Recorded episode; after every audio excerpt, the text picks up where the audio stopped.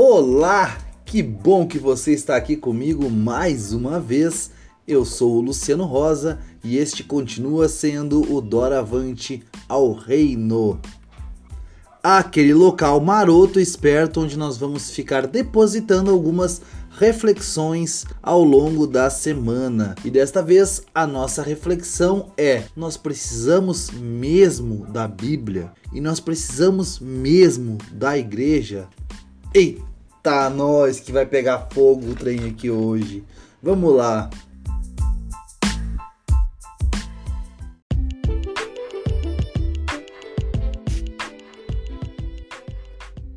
De antemão, eu já penso que esse tipo de reflexão, só pelo título da reflexão, já possivelmente pode afastar algumas pessoas, né?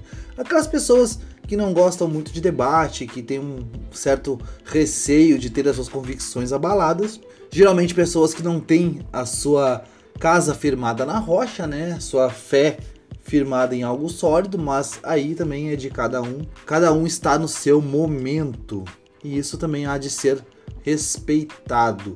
Eu digo isso porque aquele cara que já tem uma grande aversão a coisas da igreja, quando ouve o título Precisamos mesmo de Bíblia, ele pensa: olha aí, ó, lá vem o cara me empurrar a Bíblia goela abaixo. Ou aquela pessoa muito religiosa, muito apegada a rituais e tradições, vai pensar assim: olha aí, lá vem aquele cara querer deturpar o evangelho e dizer que a Bíblia não é necessária. Peraí, peraí, peraí, peraí. Quem já acompanhou alguns outros episódios já sabe que eu sempre faço questão de deixar bem claro que eu não trago aqui respostas para nada, eu não trago aqui altas filosofias rebuscadas com grande conhecimento teológico, eu trago aqui reflexões. Esse espaço é para ser leve, para ser espaço de reflexões, não de muitas certezas. Tudo aquilo que eu afirmo aqui é porque eu li, é porque eu ouvi, é porque eu li na palavra, porque eu li num livro, porque eu li alguma coisa e me fez pensar sobre isso, refletir sobre isso e imprimir a minha forma de entender baseado na compreensão que eu tenho hoje. Pode ser que daqui a uma semana, um mês, um pouco mais, eu mude essa compreensão. E aí eu vou vir aqui e fazer um novo episódio. Olha só.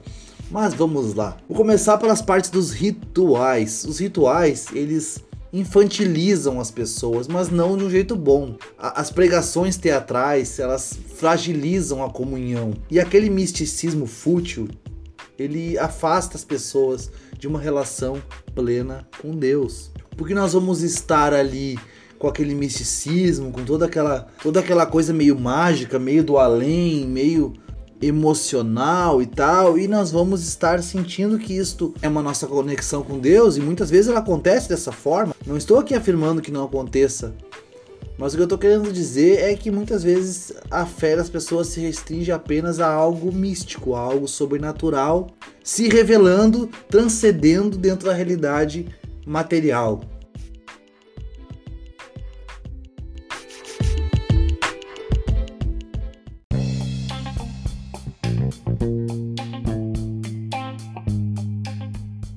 Caminhada na fé, ela é repleta de descobertas todos os dias quando nós estamos lendo a palavra, orando, refletindo na palavra do Senhor, analisando as situações do nosso dia a dia, do nosso cotidiano, das coisas que nós vemos, comparando isso com a palavra, com aquilo que Deus diz para nós, aquilo que Deus fez enquanto veio como homem na terra em Jesus. Cada vez que isso vai acontecendo, nós vamos descobrindo, percebendo, captando algo novo.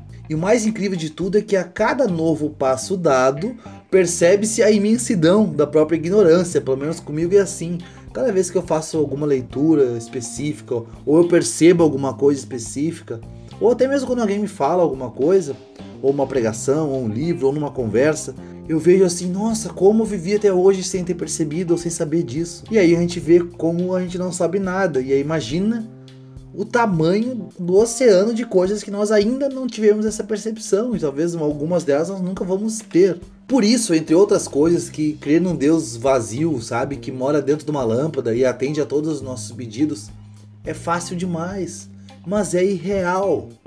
Como poderia ser real uma entidade que faz tudo o que eu quiser apenas se eu ficar repetindo mantras ou cumprindo certos rituais, enfim? Como poderia ser verdadeiro o amor de um Deus que depende do quanto eu vou me entregar para que ele me ame? Eu não consigo mais crer nesse Deus de baixa autoestima que cumpre as ordens dos humanos, sabe? Quando esses humanos, claro, fizerem o chamado certo, né? É Deus que faz o chamado. E ele já o fez na cruz. Deus não é o Capitão Planeta. Lembra do Capitão Planeta? Alô, velharia! O Capitão Planeta ele era invocado quando as pessoas né, chamavam, né, levantavam os anéis lá e chamavam. Ele não é o Capitão Planeta, que é invocado só pelas pessoas certas, da forma certa, no momento certo. Ele aparece para atender o chamado. Ele, o Deus verdadeiro, ele é quem faz o chamado e ele já fez este chamado. A Bíblia é fantástica, a Bíblia é maravilhosa. Sem ela é possível ter fé? Claro que sim. Por muito tempo não se teve a Bíblia aquele período após a ascensão de Jesus, até quando a Bíblia foi compilada, escrita até o concílio de Nicéia lá, imperador Constantino, tudo aquilo, e depois Gutenberg e tudo mais, não se, se tinha a Bíblia escrita organizada como é hoje, depois não se teve ela disponível nas casas de qualquer um. Eu devo ter aqui, sei lá, sete ou oito Bíblias diferentes. Imagina que por séculos as pessoas não podiam ter uma Bíblia, ela ficava apenas sob a guarda da igreja. Então, sem a Bíblia é possível ter fé. O amor é algo passivo de ser replicado. E isso eu creio que é independente da pessoa conhecer as escrituras, claro. Nós vamos lembrar também que a mensagem veio para todos. E é nossa responsabilidade enquanto cristãos também que mais pessoas possam conhecer esta palavra. Uma das razões do, da existência do Doravante ao Reino é esta, justamente. De certa forma, nós estamos aqui congregando, falando sobre a palavra de Deus.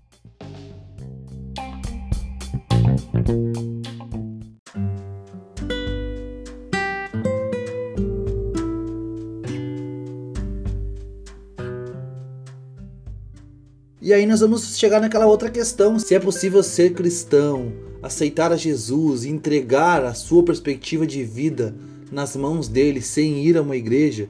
Porque afinal nós somos a igreja, certo? Claro que sim, obviamente que sim. Algumas igrejas tão tóxicas, tão tóxicas, tão nojentas, que sinceramente é melhor que a pessoa nem vá no meio da, daquele, daquele antro, se é justamente para ela ir lá para ouvir o que não é palavra de Deus. E eu não tô aqui julgando, tanto que eu não dei nem nome, né? Não tô aqui dizendo qual é a A, qual é a B. Porque o chamado, ele é muito maior do que isso tudo. Não é Deus e as obras de Deus que precisam de nós. Somos nós que precisamos de Deus e nós que somos responsáveis por cumprir a vontade dele na terra. É possível conhecer e receber o Espírito Santo sem as Escrituras, mas são elas que nos darão a compreensão racional do que aconteceu e do porquê que tudo se fez de fato existe.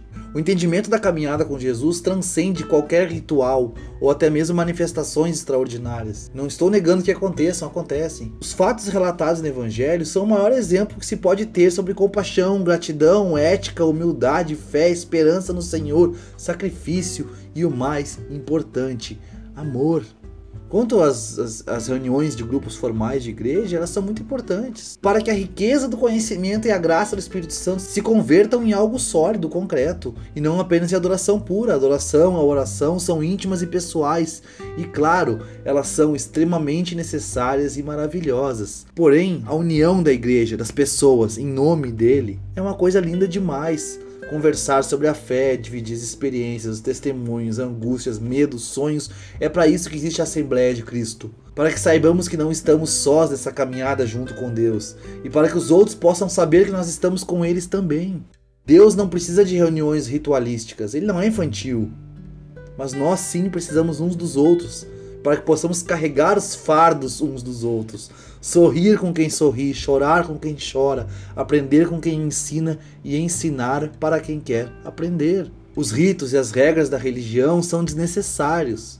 O prédio que se chama de igreja também, mas as pessoas, nós, em graça, louvor e gratidão a Deus, reunidos para celebrar este amor, nós somos necessários demais uns para os outros no reino. São essas questões, entre outras, que fazem com que seja necessária a nossa comunhão. Mas como eu falei, não necessariamente num prédio de maneira formal, mas se for existir o prédio de maneira formal, este prédio, este local tem que ser um local de amor, de acolhimento. As pessoas que ali estão, elas têm que estar ali justamente para replicar, para refletir o amor de Deus.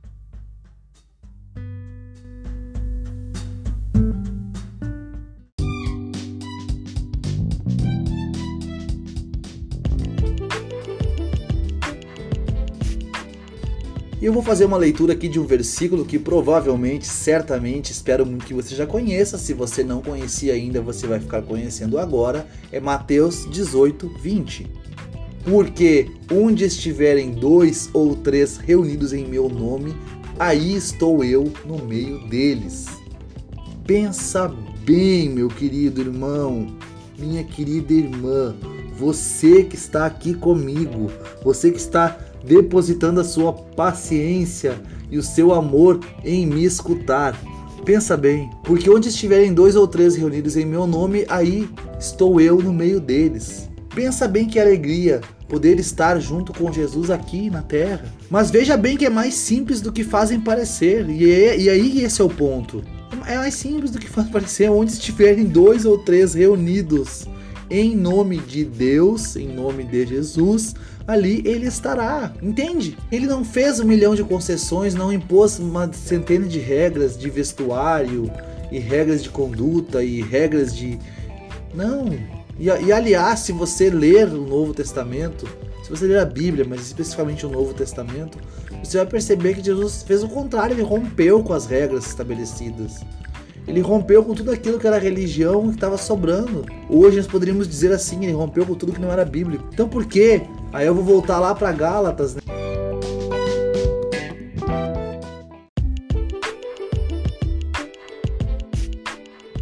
E eu vou fazer uma leitura aqui de um versículo que provavelmente, certamente, espero muito que você já conheça. Se você não conhecia ainda, você vai ficar conhecendo agora. É Mateus 18, 20. Porque onde estiverem dois ou três reunidos em meu nome, aí estou eu no meio deles. Pensa bem, meu querido irmão, minha querida irmã, você que está aqui comigo, você que está depositando a sua paciência e o seu amor em me escutar. Pensa bem, porque onde estiverem dois ou três reunidos em meu nome, aí estou eu no meio deles. Pensa bem que alegria poder estar junto com Jesus aqui na terra. Mas veja bem que é mais simples do que fazem parecer, e, é, e aí esse é o ponto. É mais simples do que faz parecer onde estiverem dois ou três reunidos em nome de Deus, em nome de Jesus, ali ele estará. Entende? Ele não fez um milhão de concessões, não impôs uma centena de regras de vestuário e regras de conduta e regras de. Não. E, e aliás, se você ler o Novo Testamento, se você ler a Bíblia, mas especificamente o Novo Testamento, você vai perceber que Jesus fez o contrário, ele rompeu com as regras estabelecidas. Ele rompeu com tudo aquilo que era religião que estava sobrando. Hoje nós poderíamos dizer assim, ele rompeu com tudo que não era bíblico. Então por quê? Aí eu vou voltar lá para Gálatas, né, onde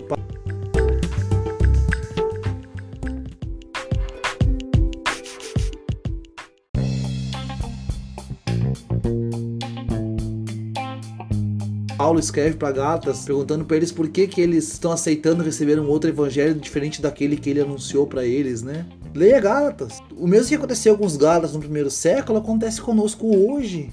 Tentam deturpar a fé, tentam criar um evangelho paralelo para impor regras e impor uma padronização em prol apenas do poder destes que impõem isso.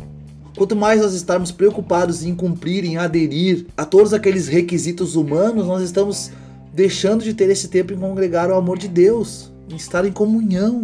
Resumindo, o amor de Deus é tão bom, é tão maravilhoso que não tem nenhuma razão para que nós não queiramos ler a Bíblia para conhecer mais a sua palavra. A Bíblia está aqui, vamos ler, vamos conhecer, vamos nos maravilhar com a palavra de Deus, com tudo aquilo que Deus fez, tudo aquilo que aconteceu.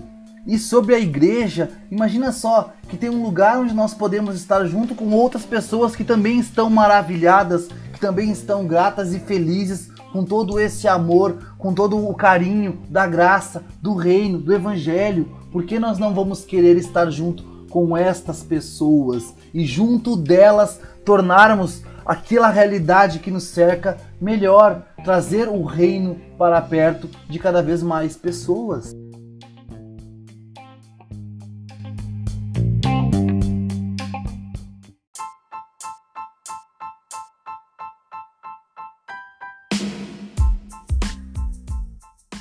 E é isso aí, hoje eu agradeço a você que esteve comigo aqui mais uma vez. Continue voltando. Se você quiser deixar algum comentário, alguma sugestão, alguma crítica ou quiser participar aqui com a gente, o nosso Instagram é @doravante_ao_reino. Muitíssimo obrigado, que Deus abençoe valeu, e valeu, valeu, valeu, valeu, valeu, valeu, valeu, valeu, valeu, valeu.